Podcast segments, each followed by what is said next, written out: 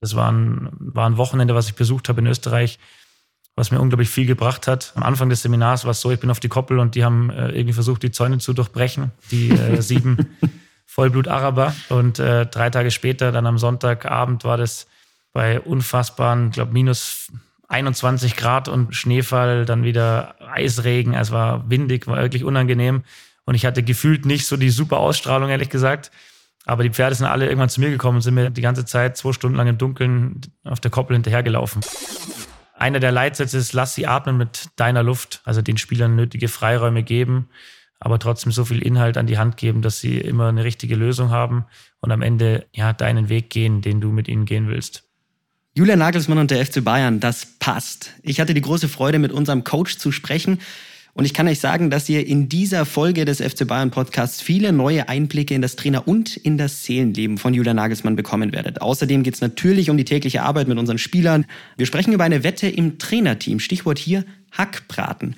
Und ihr hört, wieso Julian einmal in einem Leipziger Park laut aufgeschrien hat und das wegen dem FC Bayern München. Also, es lohnt sich auf jeden Fall bis zum Ende dabei zu bleiben, denn dann verrät uns Julian auch noch, welches Tattoo er sich stechen lassen würde. Viel Spaß beim Hören. Hier ist der FC Bayern München.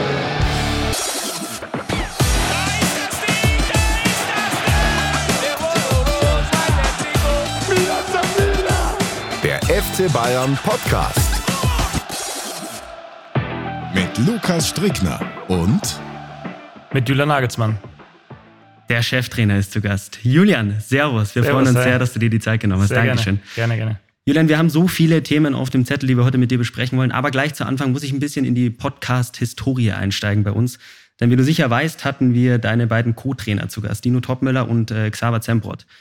Und da kam es damals zu folgender brisanter Thematik. Da hören wir nochmal kurz rein. Hat er für euch schon mal gekocht? Also so Hackbraten oder sowas? Ne? Nee, hat er nicht, aber es wäre vielleicht mal keine schlechte Idee. Aber Meinst wenn, du mit ihm Idee? eine, wenn du mit ihm eine, eine Wette eingehst, er ist halt so ehrgeizig, dass er dann auch klar. ähm, meistens dann auch gewinnt. Ähm, aber vielleicht könnte man das mal in Angriff nehmen. Xaver, spielen wir noch mal eine Runde Paddle gegen Julian und Benji. Das ist ja ein Genau. safes Ding für uns. Genau, da muss Ähm, das ist jetzt hiermit auch eine offizielle nochmal Herausforderung für ihn. Dann geht er direkt in YouTube und schaut sich das nächste Hackbratenrezept Genau, an. richtig. Hackbraten für die ganze Mannschaft. Julian, jetzt bist du drin, ja. Jetzt bist du richtig drin, Julian. Naja, Problem ist, dass die im Paddle verlieren. Also, äh, wenn wir es so machen, dass der Gewinner kochen muss, dann wird es vielleicht einen geben. Aber ich glaube, dass äh, ich nicht der Verlierer sein werde beim Benji, wenn wir gegen die beiden spielen. Ja, wir sind ja akribische Arbeiter und wir haben das ganze Thema natürlich sehr ernst genommen und bei Dino nochmal nachgehört und der hat Folgendes gesagt.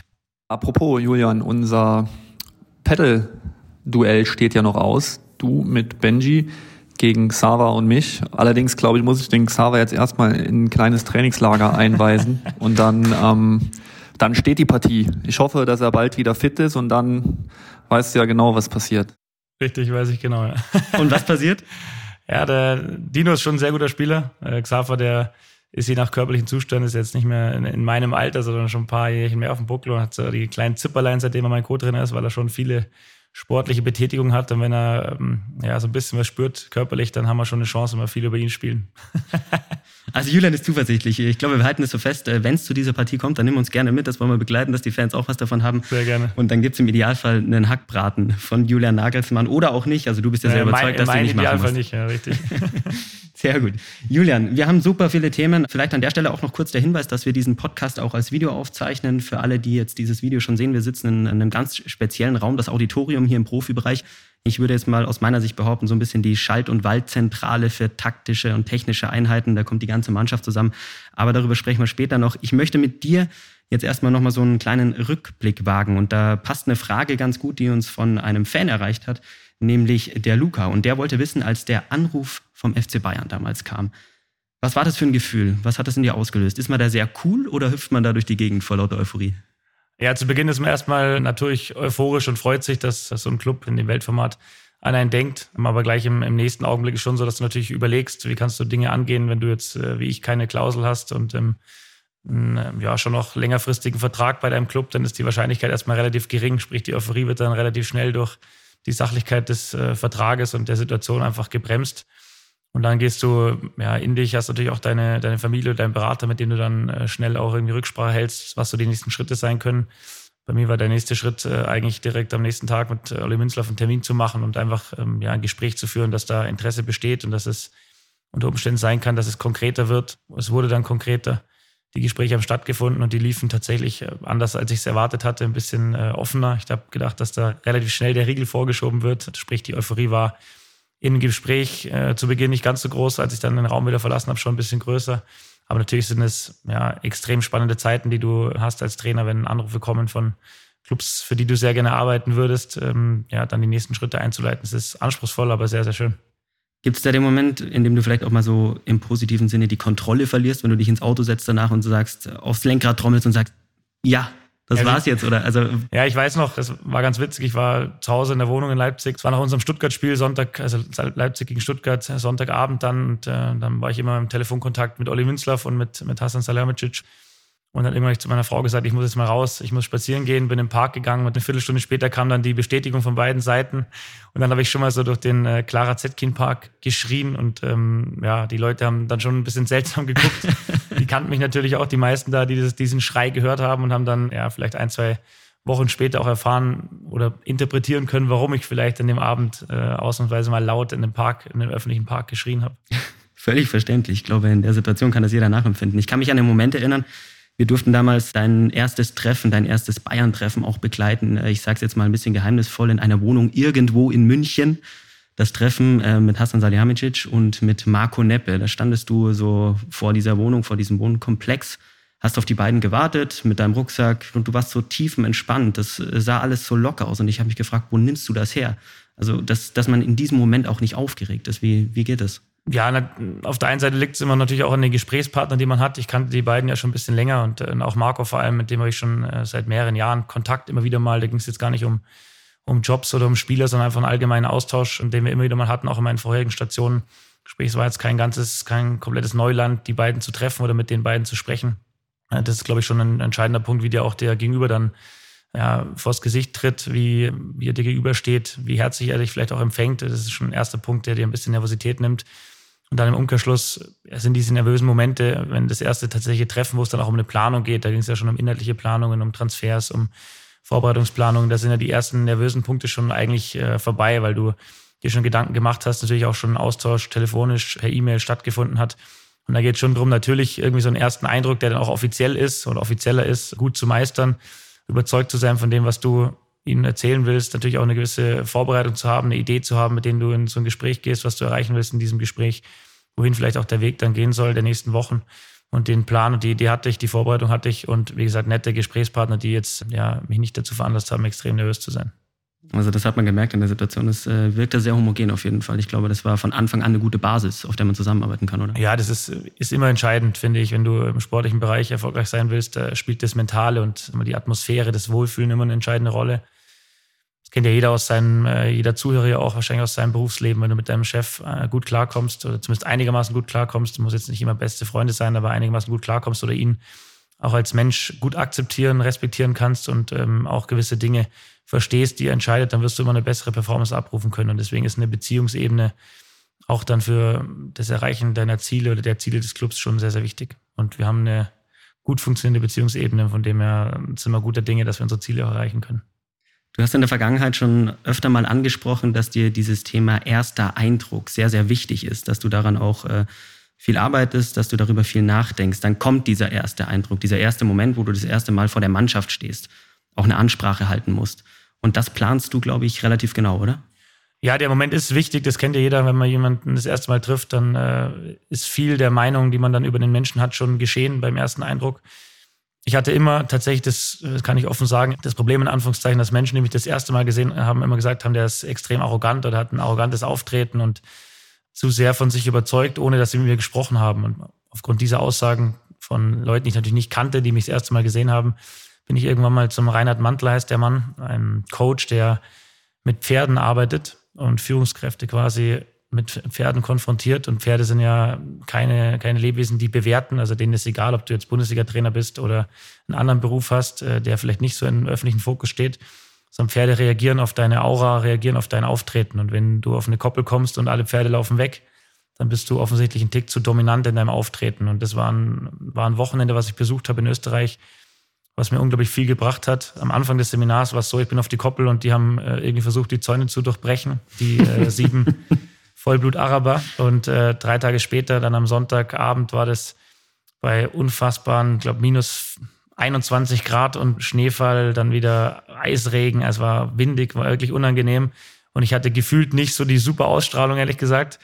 Aber die Pferde sind alle irgendwann zu mir gekommen und sind mir die ganze Zeit zwei Stunden lang im Dunkeln auf der Koppel hinterhergelaufen, weil ich einfach schon durch viel, verschiedene Gespräche da mit dem Reinhard Mantler, der ein herausragender Typ ist, gelernt habe, ein bisschen anders zu wirken. Und diese Wirkung versucht man natürlich dann auch in eine, in eine Kabine mitzunehmen. Und da sind natürlich, oder ist der Eindruck, den du gibst, wie du dastehst, wie du dich vielleicht körpersprachlich auch gibst, wie du die Spiele auch anschaust, schon nochmal bedeutender wie die tatsächlichen Worte, die du dann wählst. Das ist schon auch ein Punkt, dass du, du wirst jetzt nichts erreichen, wenn du da nur drin stehst und dich einfach so ein paar Mal im Kreis drehst und, und äh, hoffst, dass alle sagen, oh, der, der sieht aber nett aus.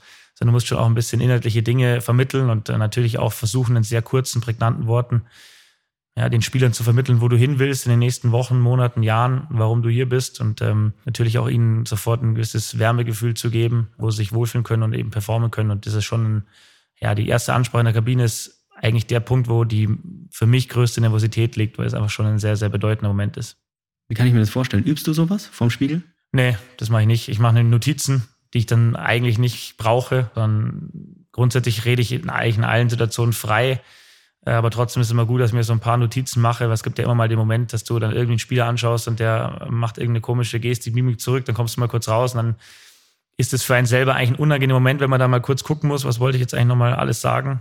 Ist aber eigentlich ganz natürlich und gibt ja auch eine gute Ruhe und eine gewisse Pause und immer wieder mal zu kontrollieren, dass du alle Informationen, die du auch willst, schon vermittelt hast oder noch vermitteln wirst, ist so ein Zettel ganz, ganz ratsam, einfach ein paar Stichpunkte zu haben. So mache ich das. Aber ich gehe jetzt die Rede vorher vor dem Spiegel oder auch sonst äh, nicht durch. Nee.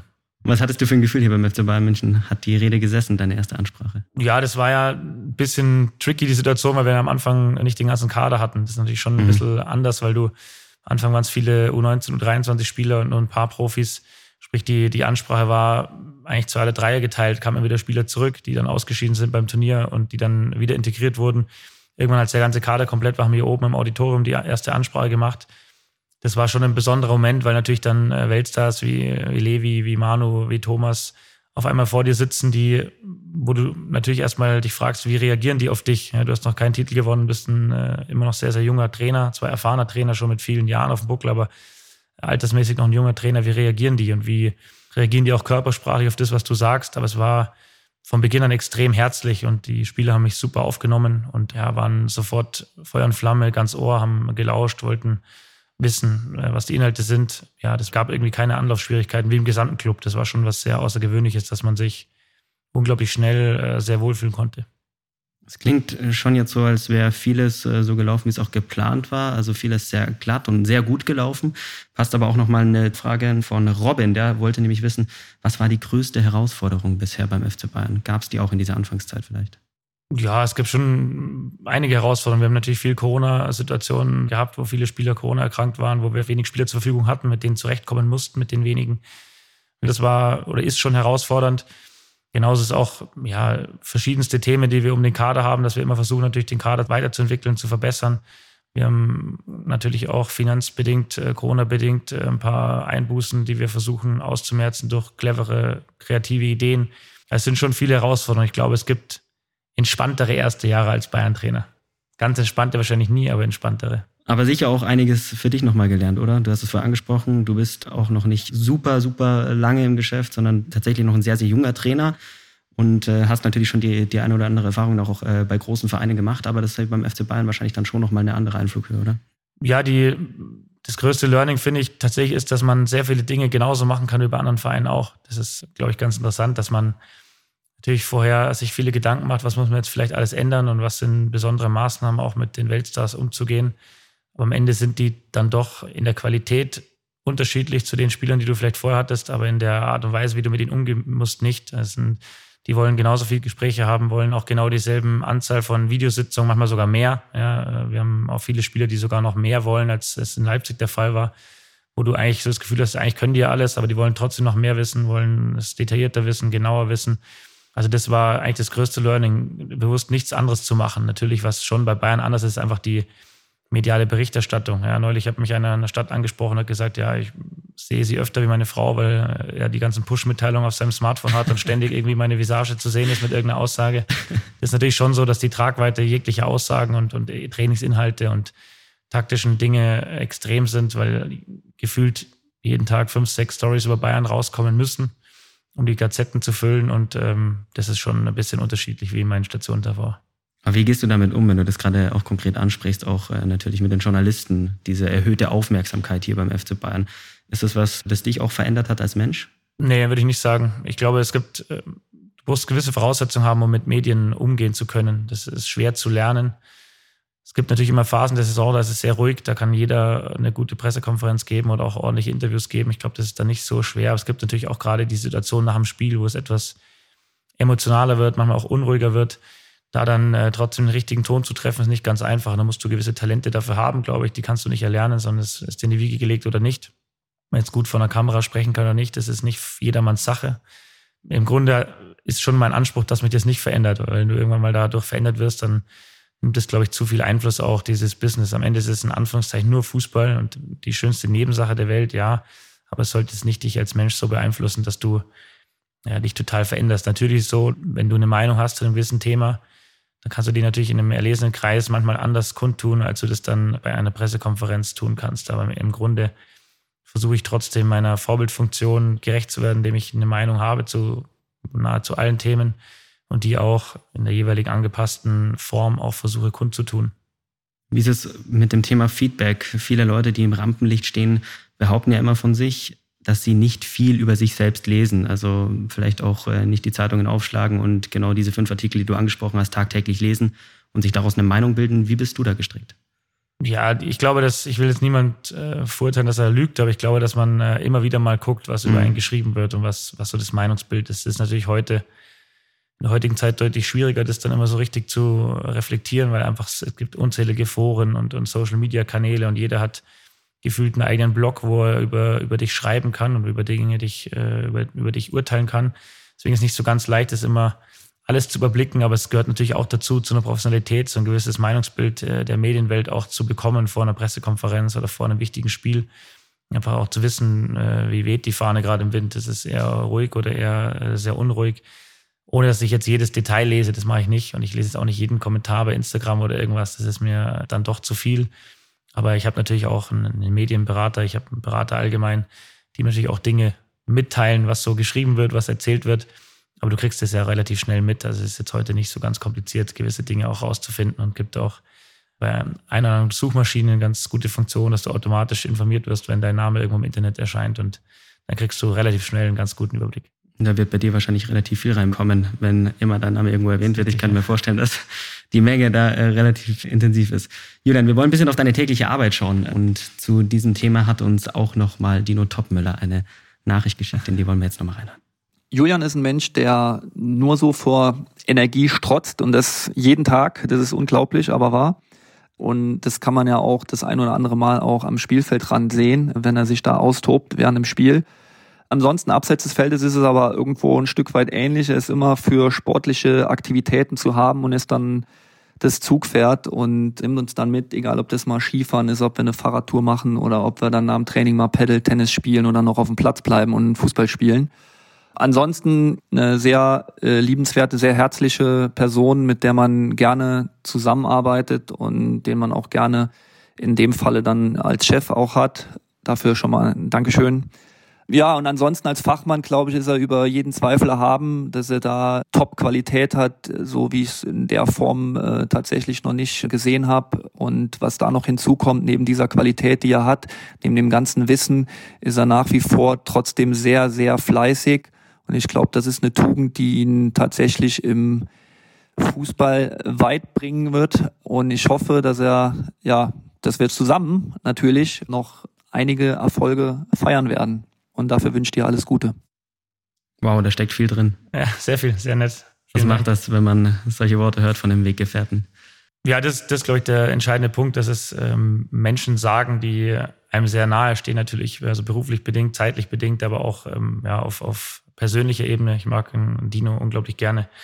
Ist, ein, glaube ich, ein sehr, sehr guter Ausgleich zu mir, der ein, ein ruhigerer Typ ist und ähm, ja, jetzt nicht immer im Rampenlicht stehen muss, sondern eben auch sehr gerne seine Arbeit, seine sehr gute Arbeit im Hintergrund macht. Und wenn die Leute über einen urteilen, ist es schon für einen natürlich mehr wert, wie wenn es irgendeiner macht, der äh, als Experte gilt, aber halt mit mir noch nie ein persönliches Wort gesprochen hat. Dann freut man sich auch drüber, wenn es was Positives ist. Aber das sollte man sich dann vielleicht nicht immer äh, so extrem auf die Festplatte speichern, wenn es Menschen sagen, die einen jeden Tag sehen und jeden Tag mehrere Stunden auch begleiten und mit denen man intensiv zusammenarbeitet, dann ist es natürlich schön und freut mich.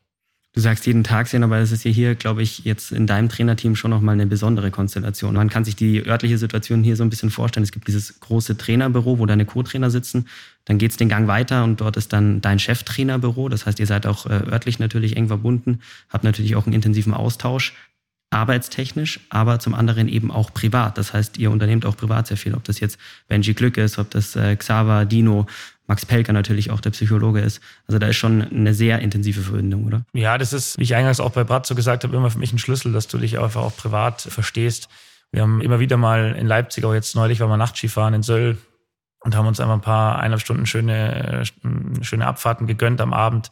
Oder wie Dino gesagt hat, mal Fußball, mal Pedal, mal eine Mountainbike-Tour weil man aber auch in diesem privaten Umfeld dann äh, immer wieder auch mal gute Ideen entwickelt. Da geht es jetzt nicht nur darum, dass man ständig dann über Fußball spricht, aber trotzdem gibt es auch in so einer lockeren Atmosphäre, wenn man im Lift sitzt, fällt da manchmal was ein oder man ist ein bisschen losgelöst von, von, dem, von der täglichen Arbeit und hat trotzdem ganz gute Ideen, aber man feilt natürlich auch einfach an der Beziehung und es ist ganz wichtig, dass man auch über durch so private Aktivitäten einfach Vertrauen äh, schürt, dass man ähm, ja immer wieder merkt, wie gut man sich versteht, weil das einfach einem für die tägliche Arbeit extrem hilft. Und man hat dann einfach äh, nie Bedenken, wenn man Co-Trainer Dinge machen lässt, äh, Gespräche führen lässt, weil man natürlich gerade bei so privaten Freizeitaktivitäten merkt, wie gleich man oder wie ähnlich man tickt. Und ähm, dann weiß man auch, wenn Dino oder Xaver oder Benji oder Max, wer auch immer mit den Spielern Gespräche führt, dass da am Ende des Tages das Ähnliche rauskommt, was ich auch sagen würde. Und deswegen finde ich diese Beziehungsebene auch in, im Bereich des Trainerteams unglaublich wichtig und, und eine Basis, um erfolgreich arbeiten zu können. Und wenn die funktioniert, dann machst du automatisch auch was privat zusammen.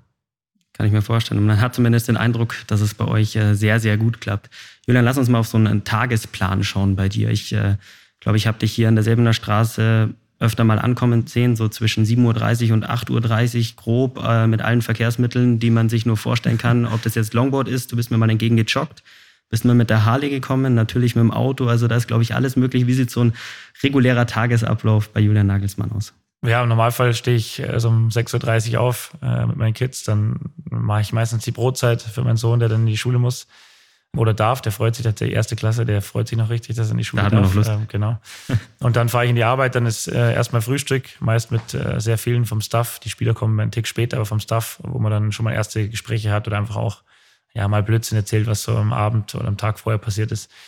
Und dann geht's äh, in die tatsächliche Trainingsbesprechung, wo wir, wo ich den, den Co-Trainer, Torwarttrainer, Athletiktrainer genau vorstelle, welche Übungen wir heute machen und wie die aussehen und was so der Schwerpunkt der einzelnen Übung ist.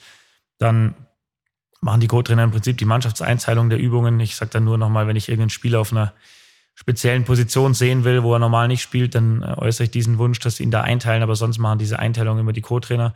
Dann gehen wir raus auf den Platz, äh, haben um elf Training, wird vorher gemeinschaftlich aufgebaut, dass einfach diese ganze Organisation und die Organisationsform des Trainings schon mal steht. Das ist ein ganz wichtiger Punkt, dass Training, Trainingseinheiten einfach reibungslos ablaufen, dass die Organisationsformen stehen, dass alles aufgebaut ist, dass man weiß, wie, wann, wohin man wechselt mit den Spielern. Und dann ist Training und dann geht es meistens darum, Szenen aus dem Training zu schneiden, die man den Spielern zeigen kann, Gespräche zu führen ähm, und dann, wenn die Spieler irgendwann äh, das Trainingsgelände verlassen und du die Gespräche geführt hast, die dann an dem Tag anstehen, dann geht es für mich meistens entweder darum, den, die alten Spiele nochmal zu schneiden, wo ich einfach immer nochmal Eindrücke sammle für zukünftige Videoanalysen, wo ich Dinge zusammenfasse.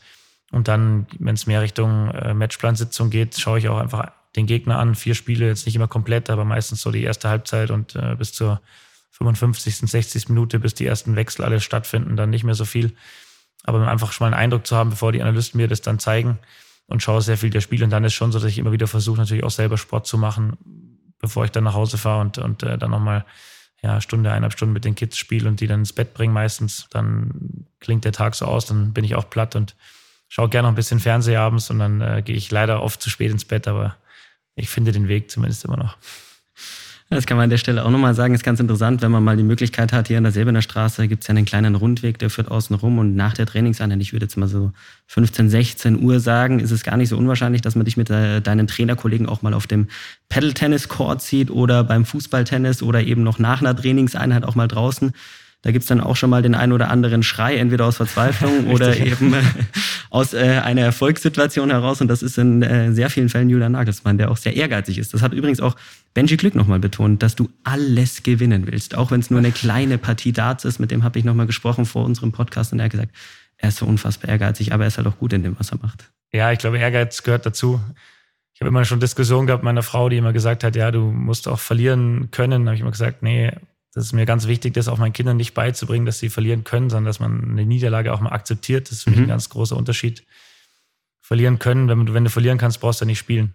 Mhm. Also man spielt, ich spiele grundsätzlich jedes Spiel, um es zu gewinnen. Weil es gibt eigentlich kein Spiel auf dieser Welt, wo es keinen Sieger gibt oder keinen Sieger geben soll. Es gibt dann manchmal im Fußball einen Unentschieden, schon klar, aber es soll, soll grundsätzlich immer einen Sieger geben. Und wenn du verlieren kannst, dann ist schon der erste Schritt, dass du nicht mehr so ein richtiger Gewinnertyp bist. Und wenn du ein Gewinnertyp sein willst, dann äh, sind Niederlagen dazu da, sie auch mal zu akzeptieren und daraus zu lernen. Aber du musst es nicht können, weil ich, und ich kann es absolut nicht, weil ich schon einfach ehrgeizig bin. Das stimmt, ich will alles gewinnen. Und äh, wenn ich irgendein Spiel mache, egal was ist, dann äh, habe ich schon auch den Anspruch als Sieger, den Platz oder was auch immer zu verlassen. Das ist ja sehr interessant. Thema Zweikampf habe ich von Benji Glück auch noch was gehört. Äh, vielleicht erinnerst du dich noch, vielleicht ein bisschen unkonventioneller Zweikampf auf einer Piste. Hat er mir eine kleine Anekdote erzählt ja, stimmt, ja. beim Skifahren. Äh, die würde ich, würde ich dir nochmal offerieren. Was ist da denn passiert? Ja, das war also unglücklich und peinlich zugleich. Wir waren äh, in Oberstdorf Skifahren.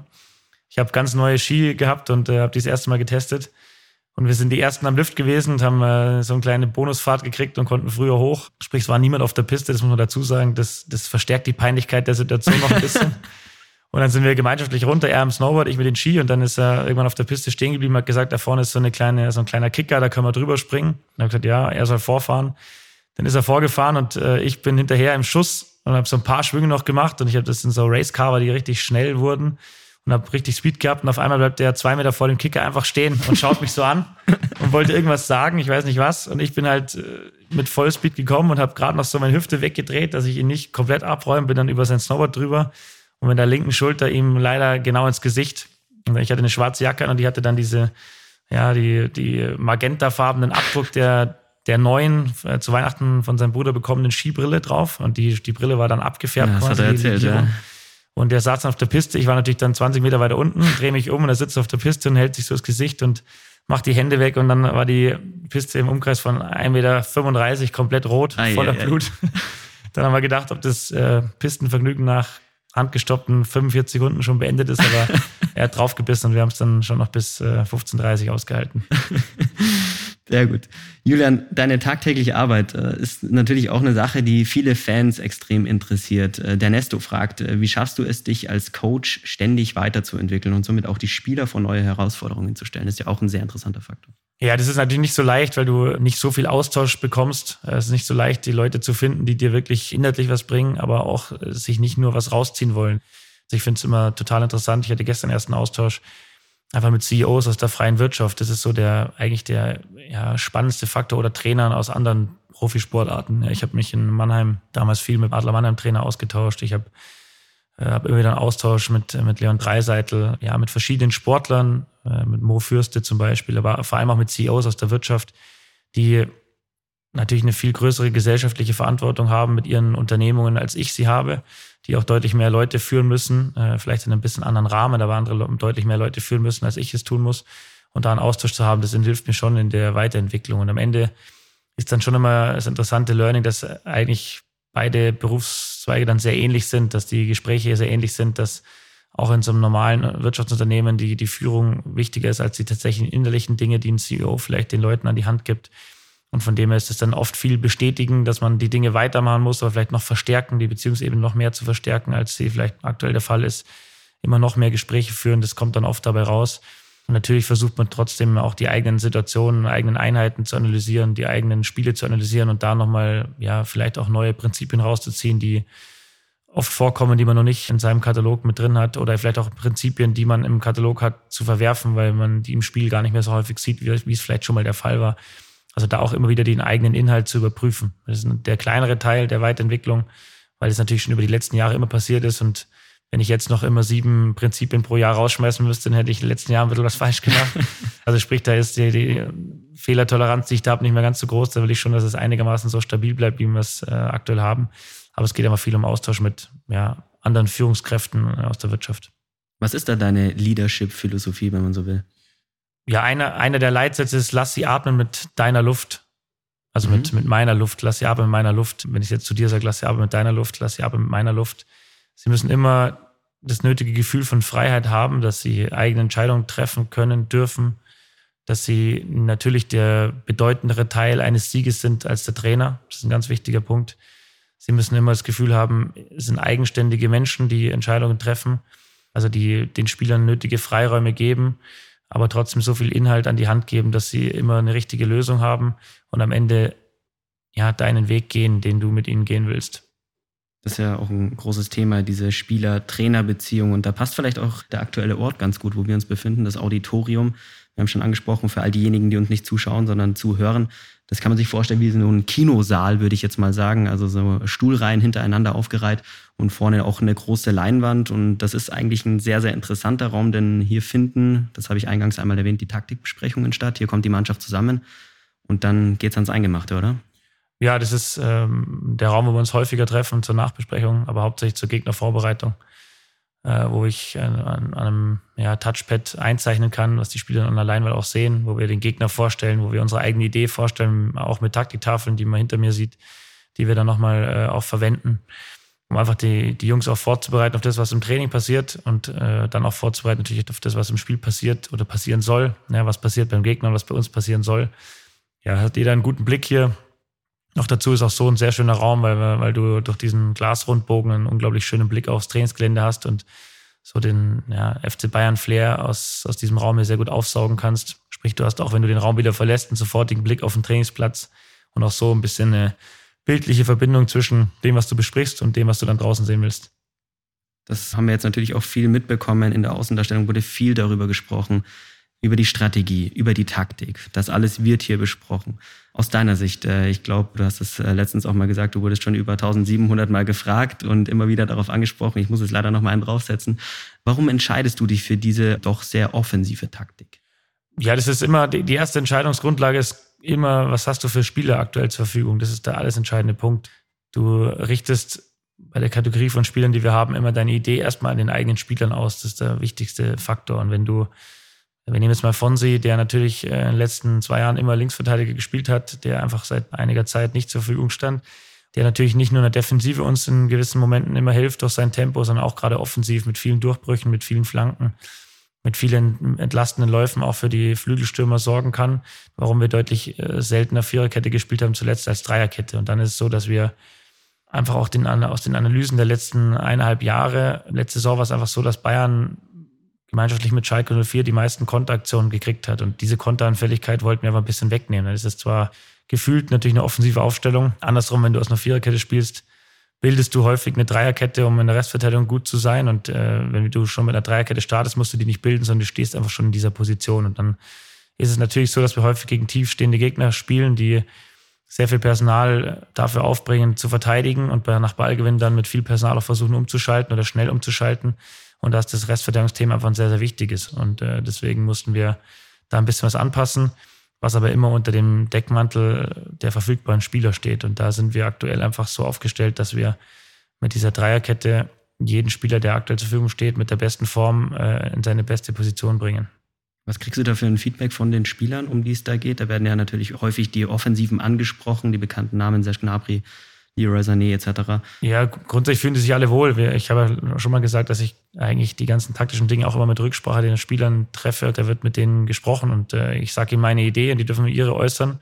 Und am Ende ist es ganz wichtig als Trainer in gewissen Momenten auch mal ja, zurückzustecken. Und du bist nicht der wichtigste Mann, äh, der da draußen rumspringt, sondern am Ende ist Bundesliga ein Players Game oder Champions League ein Players Game und die Spieler müssen sich gut fühlen mit der Idee und müssen die Idee umsetzen können. Nicht du als Trainer musst dann draußen sitzen und sagen, ja, das ist eine geile Idee, aber die Spieler können sich umsetzen. Das hat wenig Sinn. Und die Spieler haben klar kommuniziert, dass sie sich in dieser taktischen Ordnung sehr, sehr wohl fühlen, aktuell wohler fühlen als in der anderen, weil sie eben auch sagen, uns fehlen einfach aktuell ein paar Komponenten, die Komponente, die ja die andere Ordnung äh, auch gefährlich macht.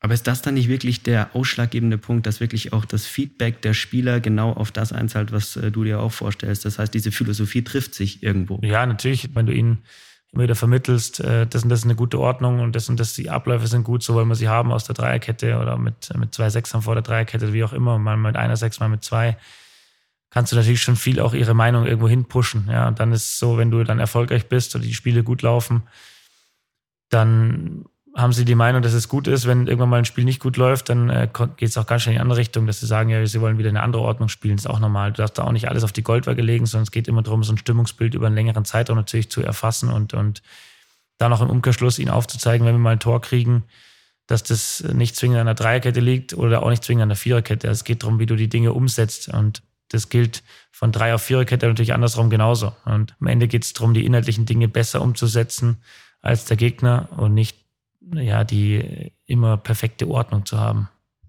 Natürlich haben wir immer Dinge, die wir besser machen können, besser machen müssen und gibt sicherlich auch Abläufe, die teilweise aus der gewohnten Ordnung vielleicht ein Tick leichter sind, weil es einfach über zwei, drei, vier, fünf Jahre der einzelne Spieler schon gespielt hat und äh, die Dreierkette noch nicht so häufig gespielt wurde wie die Viererkette, ist auch ganz normal. Aber wir haben einfach auch einen veränderten Kader gegenüber den letzten Jahren. Auch das darf man nicht vergessen. Wir haben aber sieben Spieler abgegeben in den letzten zwei Jahren, die die Champions League gewonnen haben, die sind einfach alle nicht mehr da. Ja, und ähm, spielen auch in der Innenverteidigung spielen Spieler, die haben die letzten Jahre wenig gespielt. Die sind jetzt absolutes Stammpersonal und die müssen sich auch finden. Und ähm, da gibt es immer Abläufe, die sind sehr gut. Wir haben eine unglaublich gute Hinrunde gespielt. In der Rückrunde sind wir so ein bisschen, ja, nicht immer extrem dominant oder nicht immer so souverän, wie wir uns das vorstellen. Gab aber auch in der Rückrunde schon herausragend gute Spiele oder herausragend gute Phasen. Das ist immer das, äh, dass wir bei Leverkusen die erste halbe Stunde spielen wir einfach herausragend gut und auf einmal sind wir dann für eine Viertelstunde völlig aus dem Spiel. Das uns dann so ein bisschen den Sieg kostet, eigentlich diese Phase. Und da hat auch die Ordnung jetzt keine große Rolle gespielt, weder in den 30 Minuten, wo es perfekt lief, wie auch in den 15 Minuten, wo es nicht perfekt lief. Schauen wir noch mal ein bisschen auf die aktuelle Saisonphase, Champions League Viertelfinale. Man spricht ja oft auch äh, von der heißen Phase. Auch in der Liga natürlich. Wie wertest du die aktuelle Situation beim FC Bayern? Ja, ich glaube mit der nötigen Spannung. Das ist äh, schon was, was die, was die Spieler auch mögen. Äh, das heißt nicht, dass wir jetzt irgendwie freiwillig unentschieden spielen oder verlieren, um Dortmund näher rankommen zu lassen. Aber trotzdem, glaube ich, tut es der, der Mannschaft gut. Das hat man gegen Salzburg gesehen. Das war auch ein Spiel, wo wir liefern mussten. Haben wir kritische zwei Minuten überstehen müssen zu Beginn und dann haben wir geliefert. Der Gegner hat natürlich immer ein Highlight-Spiel oder überwiegend ein Highlight-Spiel gegen Bayern München und schmeißt da nochmal mehr rein, als es in den meisten anderen Spielen der Fall ist. Wenn du dann eben nicht immer bei 100 Prozent bist, dann machen wir vielleicht nur bei 98. Dann, wenn man jetzt Bochum nimmt, dann noch äh, zwei Sonntagsschüsse dazukommen, dann entstehen auf einmal Ergebnisse, die völlig skurril sind, wo man vorher nie damit rechnet. Ja, und von dem her so eine gewisse Grundspannung tut uns, glaube ich, ganz gut. Soweit der sportliche Abriss, Julian. Vielen Dank an der Stelle. Jetzt wollen wir natürlich auch noch mal ein bisschen auf dich als äh, Privatperson schauen. Und da haben wir eine Audionachricht bekommen und ich glaube, so viel darf ich vorwegnehmen, die wird dich sehr freuen. Die kommt nämlich von einem auch langjährigen privaten Weggefährten. Und zwar ist das äh, Benjamin Graf. Den kennst du, glaube ich, schon ja. seit deiner Jugend sehr intensiv. Äh, ihr habt zusammen im Sturm gespielt. Richtig. Genau, habt auch richtig viele Tore gemacht. Ja, er, glaube ich, mal 68 und ich 64 in einer Saison zusammen. Wahnsinn, ja. Wahnsinn. Beim FC Issing damals. Richtig. Und der Benjamin hat Folgendes über dich gesagt. Servus Julian, hier ist der Benny.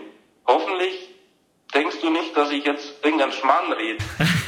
Aber ich finde, dass du immer nur der gleiche, lockere Typ bist, weder abgehoben, sonst noch irgendwas. Und wenn du nach Issing kommst, einfach mit dir ganz normal reden kann, ohne irgendwie eine Arroganz oder so. Wir haben ja früher erfolgreich als Sturmduo agiert. Wo würdest du mich denn sehen beim FC Bayern, wenn da mal der Lewandowski oder sonst jemand ausfällt? Wo würde ich ihn sehen? Ja, er, er eher links vorne, würde ich sagen. Ja, ich glaube, da hat er, hat er nach wie vor gute Stärken. Ich habe ihn schon lange nicht mehr spielen sehen, weil er nicht mehr so aktiv ist. Aber ja, unsere Jugendzeit war wirklich äh, sehr erfolgreich. Wir waren mit FC Issing dann ja, 780 Seelendorf, also wirklich klein, waren wir im Merkur Cup Finale, haben gegen Bayern 60 unter Haching und so gespielt hatten den größten Fanclub, auch den einzigen, weil für alle anderen war es normal, für Bayern so war das Normalität, dass sie da sich in, bei 400 Mannschaften durchsetzen, für uns natürlich nicht. War das ganze Dorf dabei? Ja, wir hatten echt, äh, echt eine sehr erfolgreiche Jugendzeit und habe mit ihm äh, gern zusammengespielt. Bin auch tatsächlich immer noch öfter mal bei Issing. Mein Pass liegt ja auch noch da, also ich dürfte da auch noch spielen. Jetzt, äh, als ich in Hoffenheim noch Trainer war, habe ich das tatsächlich auch noch ein paar Mal gemacht. Ach wirklich? In der Jugend, als ich Jugendtrainer war, bin ich dann äh, nach dem Spiel oft hingefahren, habe noch gespielt seitdem leider nicht mehr. Ich bin trotzdem immer wieder mal beim Spiel jetzt gerade, wo ich bei Bayern jetzt Trainer bin, aber nicht mehr so weite Wege habe, schaue ich immer wieder mal vorbei. Und ähm, ja, auch das Feedback ist, finde ich, ein sehr schönes. Das ist immer einer meiner ja, größten Ansprüche, die ich an mich selber habe, mich einfach nicht zu verändern, auch wenn ich einen Beruf habe, wo du ständig im Fokus bist, wo du natürlich viel Geld verdienst, wo ähm, ja dieses Pendel ins Negative, aber dann teilweise auch in äh, ganz extrem positive Sphären ausschlägt, einfach immer noch der normale Typ zu sein. Und wenn ich dann jetzt äh, Benny treffe oder jetzt war ich neulich beim Eishockey und habe auch einen, einen Papa mit seinem äh, Sohn getroffen äh, und ja, wenn die dann das Gefühl haben, ich bin immer noch der gleiche, dann ist das für mich äh, deutlich mehr Lob, wie wenn irgendeiner sagt, das war eine gute taktische Ausrichtung oder ein, ein Top-Spiel. Auf was kommt es dir da im Privatbereich an, im Freundeskreis, im Familienkreis? Was sind so da deine Prämissen? Ja, dass, dass die Leute mich nicht nur mögen, weil ich Bundesliga-Trainer bin. Deswegen habe ich auch sehr viele Freunde, die ich schon hatte, als ich noch selber gespielt habe oder wo ich auch noch kein, äh, kein Spieler war auf dem Weg zum Professionellen. Ich habe äh, keinen riesen Freundeskreis, sondern eher einen kleinen Erlesenen, auf die ich mich total verlassen kann. Ich habe natürlich viele Bekannte, wie jeder das so hat. Ähm, aber wo ich sage, äh, das sind jetzt Top-Top-Freunde, mit denen will ich zwei Wochen Urlaub fahren. Das sind ähm, ja vielleicht acht, neun den ich voll vertraue, den ich alles erzählen würde, die mich einfach schon Jahre kennen. Und ähm, da ist mir ganz wichtig, dass wir, wenn wir uns sehen, auch nicht nur über Fußball reden und nicht, nicht nur gefragt wird, was ist alles los bei Bayern oder was ist da los, was mhm. ist da deine Meinung. Natürlich fällt das immer mal, aber ich mag es auch ganz gern, wenn wir essen gehen und ich dann eben nicht im Fokus bin, sondern wir über andere Dinge, über deren Berufe sprechen oder über deren Familien und über deren Leben. Weil über meines kann man relativ viel rausfinden, über das Leben der anderen eher einen Tick weniger. Und von dem her ist es, äh, finde ich das ganz angenehm, dass ich einfach im Privaten auch meine Familie, das ist einfach ein komplett getrennter Bereich und das ist, finde ich, ganz angenehm. Ist es auch so ein bisschen deine Energiequelle? Weil viele ja immer davon sprechen, dass du wahnsinnig viel Energie hast. Ja, natürlich äh, ist einer der, der Faktoren, die mir Energie geben. Ich äh, glaube auch der ja, Sport allgemein, wenn ich mich bewege, wenn ich in der Natur bin, in den Bergen bin, wenn ich jetzt einen Tag Skifahren gehe, dann bin ich sagen wir, geheilt für die nächsten vier, fünf Wochen. Das gibt mir schon viel Power. Aber ich bin auch im Privaten, würde ich auch behaupten, eher Energielieferant. Ich habe tatsächlich sehr viel und gebe auch gerne was ab und versuche auch im Privaten die Leute mitzuziehen mit positiver Energie. Ich bin eigentlich immer gut gelaunt, brauche sehr wenig Schlaf, sprich, ich habe viel Zeit zur Verfügung, die ich abgeben kann an die Leute, die sie brauchen. Und von dem her, ja, natürlich ziehe ich mir da Energie und, und äh, viel Freude, viel Lebensfreude aber gebe auch gerne im Privaten äh, was ab. Jetzt nicht so, dass ich total lazy immer nach Hause komme und äh, dann die Akkus aufladen muss und dann voller, mit vollgeladenen Akkus wieder die Garage verlasse, sondern ich komme schon auch mit vollen und ähm, ja, gehe dann auch wieder mit vollen. Was sind so die kleinen Freuden in deinem Leben, wo du sagst, hey, die Situation gibt mir extrem viel oder vielleicht auch äh, die und die Speise, das und das Getränk gibt mir extrem viel. Was ist das bei dir? Maracuja-Saft-Scholle mag ich sehr gerne, das gibt mir viel Freude. Aber tatsächlich, was mir viel Freude hier bereitet hat, vielleicht um, um bei Bayern kurz zu bleiben, ist, dass die Mitarbeiter, die außerhalb des Fußballs, außerhalb des Sports hier extrem begeisterungsfähig geblieben sind durch eine nahbare Art. Ja, und ähm, da habe ich so viel in der Anfangszeit, so viel positives Feedback bekommen, dass ich auch äh, mal in andere Abteilung schaue und, und äh, Gespräche führe oder auch mit anderen Leuten hier im Verein Blödsinn erzähle, wo die dann sagen, ah, das ist der Cheftrainer, okay, was macht denn der für einen Spruch? Diese Begeisterungsfähigkeit, obwohl man Mitarbeiter bei Bayern ist, der dann natürlich auch Teil des Riesenerfolgs war der letzten Jahre, ähm, trotzdem diese, ich sag mal, kindliche Begeisterungsfähigkeit für eigentlich die alltäglichen Dinge zu behalten, das hat mich äh, sehr gefreut. Und das sind so kleine Dinge, die mir sehr viel geben. Manchmal mehr, wie gesagt, wie äh, vielleicht ein sehr gutes Spiel. Das äh, kann ich als Mitarbeiter vom FC Bayern München nur bestätigen. Also da legst du sehr viel Wert drauf, auf diese Interaktion. Ich kann mich auch an Kolleginnen und Kollegen erinnern, die mal spontan am Paddle-Tennis-Court standen und dann kam Julian Nagelsmann und hat sich ins Spiel eingeschalten. Richtig. Und dann auch entsprechend performt. Also das macht, äh, macht sicher sehr speziell. Eine andere kleine Freude, die man dir machen kann, die hat uns auch noch eine Person übermittelt, die dir sehr nahe steht im tagtäglichen Arbeitsleben. Kathleen Krüger, die hat nämlich auch noch eine Idee, wie man dir ein Lächeln aufs Gesicht zaubern kann. Hören wir uns an. Ja, hallo zusammen. Dem äh, Julian kann man zum Beispiel eine Freude mit Haribo Bronchiol machen. Es ist egal, ob Minze oder Zitrone. Wir haben sie auch bei uns im, im Bus immer parat. Also das wäre auf alle Fälle eine Kleinigkeit, worüber er sich freuen würde. Hat sie recht. Die Nervennahrung. Ja, ist gut, weil du äh, kriegst einen frischen Atem und es schmeckt noch gut, kannst kauen, das ist auch gut für die Kiefermuskulatur, es entspannt dich ein bisschen. Es ist nicht, nicht nur zum Lutschen, sondern du kannst sie auch kauen und ähm, ja, die geben dir nochmal einen frischen Kick. Ist tatsächlich lecker. Aber es muss ein wahnsinnig exklusives äh, Produkt sein, weil wir tatsächlich äh, vor dieser Aufzeichnung noch unterwegs waren und dachten, jetzt für die Atmosphäre bringen wir mal eine Packung hier an den Start, äh, ist uns nicht gelungen. Ja, in drei, vier äh, Supermärkten. Muss man ganz oft bestellen tatsächlich. Gibt es selten im Supermarkt. Ich weiß auch nicht, die haben, äh, vielleicht kauft die nur ich, ich weiß es nicht. Und wenn dann alle. genau. Julian, ich äh, würde gerne noch eine kleine Runde Wenn-Dann machen. Ich eröffne einen Satz und den kannst du dann gerne mit deinen Gedanken beenden. Wenn ich am Ende der Saison einen oder vielleicht auch mehrere Titel mit dem FC Bayern geholt habe, dann hätte ich die Erwartungen erfüllt. Das ist schon, ähm, ja, natürlich an mich selber habe ich diese Erwartungen. Das ist ganz, ganz wichtig. Nochmal wichtiger vielleicht für das persönliche Lebensglück, wie Erwartungen, die andere an dich stellen. Natürlich spürst du auch wenn du eine erfolgreiche Unternehmung und einen erfolgreichen Verein übernimmst, eine gewisse Verantwortung, die, die andere übertragen und ähm, einen Anspruch, den sie haben und ja, die Erwartung zu erfüllen, ist schon ein wichtiger Baustein. Wenn ich mir ein Tattoo stechen lassen müsste, dann? ja, es war, glaube ich, ein, wäre ein Mountainbike am Oberarm, so ein Mountainbike mit äh, vielleicht einer Herzfrequenzrate und ein Berg das kann ich mir ganz gut vorstellen. Da sind viele Dinge dabei, die wichtig sind, das Herz, äh, ja, sowohl symbolisch wie auch fürs tägliche Leben, um zu überleben, aber auch symbolisch. Die Berge, in denen ich sehr gerne bewege und äh, das Ganze mit dem Fahrrad. Das wäre, wenn ich es machen würde, glaube ich, ein ganz gutes Tattoo für mich. Wenn man sich diesen Podcast angehört hat, hat man von Julian Nagelsmann Folgendes Neues erfahren. Puh dass er sehr eingebildet ist und denkt, er gewinnt jedes Spiel gegen seinen Co-Trainer. ich weiß das nicht, werden was, wir nachhalten. Das werden wir nachhalten. Was alles Neues weiß ich nicht, aber natürlich, mein, jetzt habe ich mich selber sehr unter Druck gesetzt durch meine forschen Ansagen Richtung Pedal. das verspreche ich euch an der Stelle, da bleiben wir dran. Wenn mich etwas sprachlos macht, dann? Oh, da, muss, da ist viel passiert. Äh, sprachlos bin ich sehr, sehr selten tatsächlich.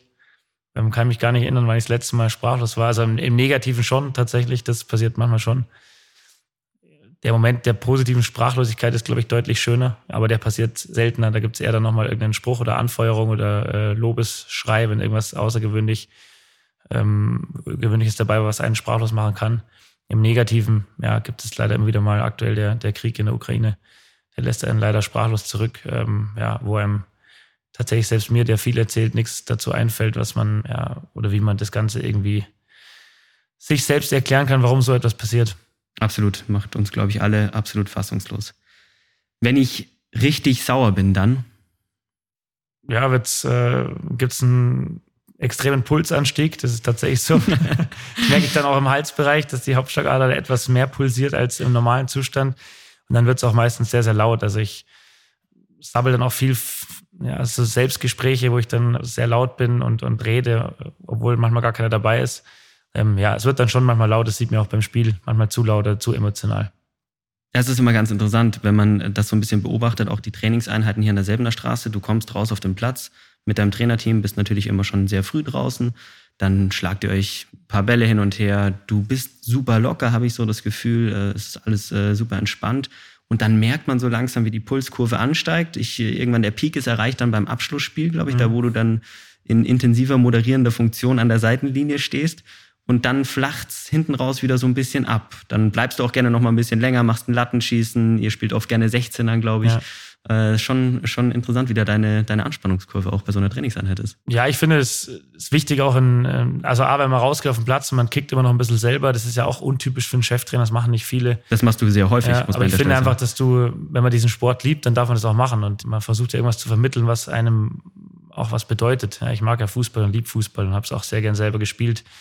Und wenn du willst, dass die Spieler irgendwie brennen für den, für den Sport und für Fußball, dann ist es, äh, glaube ich, gar nicht so verrückt, dass man selber auch dafür brennt und es immer wieder kickt. Und dann ist aber auch wichtig, dass die Spieler merken, dass halt irgendwann im Training einfach diesen Punkt gibt, wo es dann in die konzentrierte Arbeit geht. Aber um diesen Punkt zu erreichen, ist einfach eine gewisse Lockerheit vorher auch gar nicht äh, so verkehrt. Und äh, jeder, auch Olympionike, der in sehr großen Abständen nur Topleistung bringen darf, weil er so nicht so viele große Turniere hat, der hat auch äh, dann den größten Erfolg, wenn er in den Momenten vor einem Rennen oder vor, vor einem Spiel oder was auch immer für eine Sportart eine gewisse Lockerheit noch hat, aber dann eben genau in diesem Moment auch liefern kann und sagen, jetzt, jetzt kommt es drauf an. Und das ist auch ganz wichtig, dass die Spieler das lernen, mit mir auch mal einen Witz machen zu dürfen und Spaß machen zu dürfen vor und nach dem Training, aber im Umkehrschluss auch genau merken, jetzt geht's konzentriert los und jetzt wollen wir auch wirklich konzentriert arbeiten.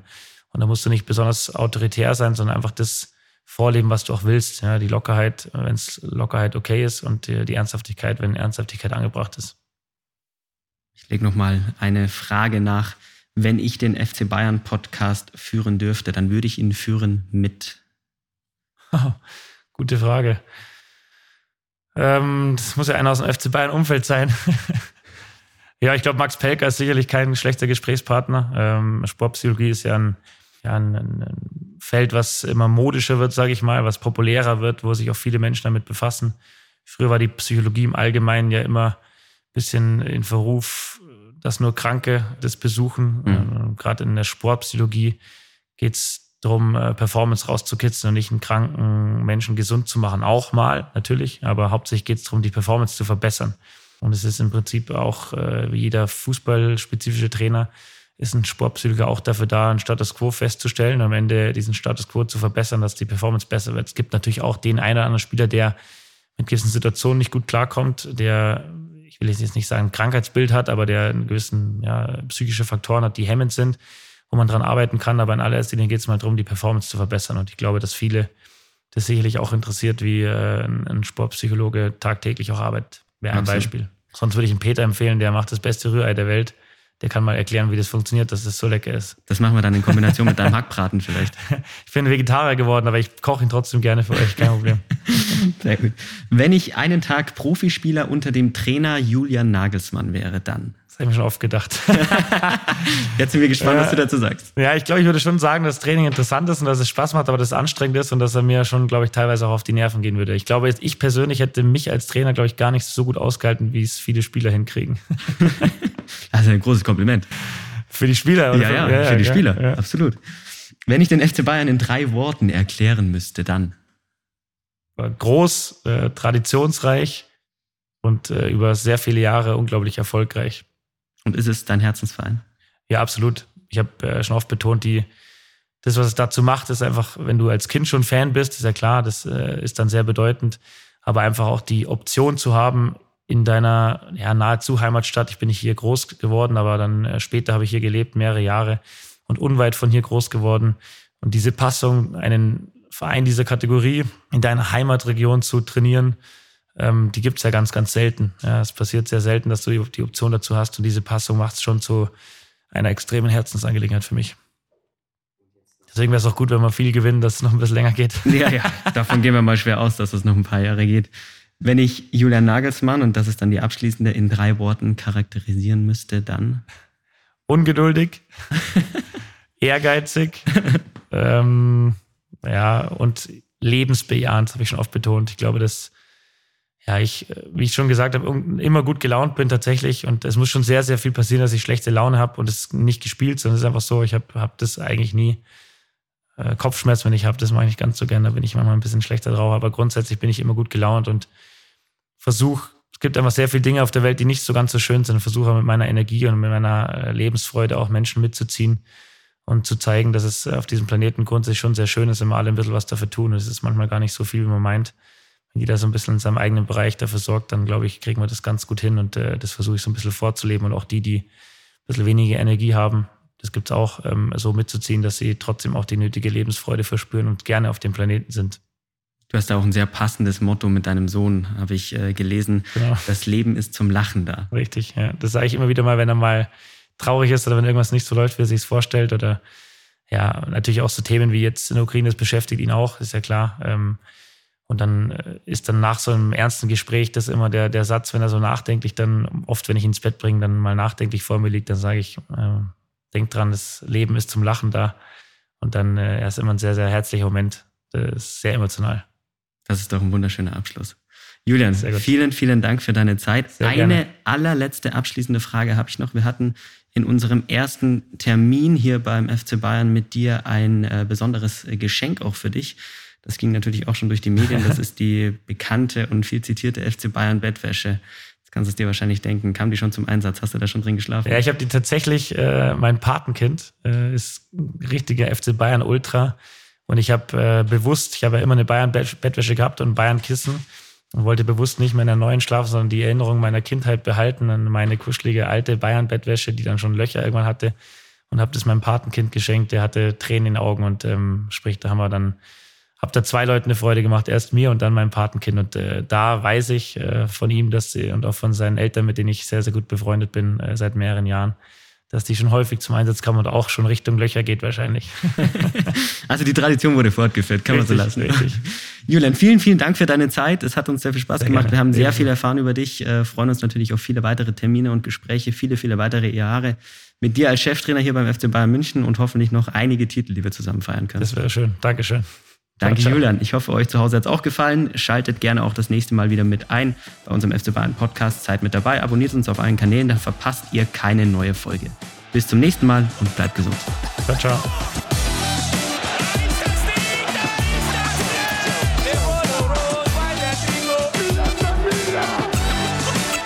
Chiave fertig.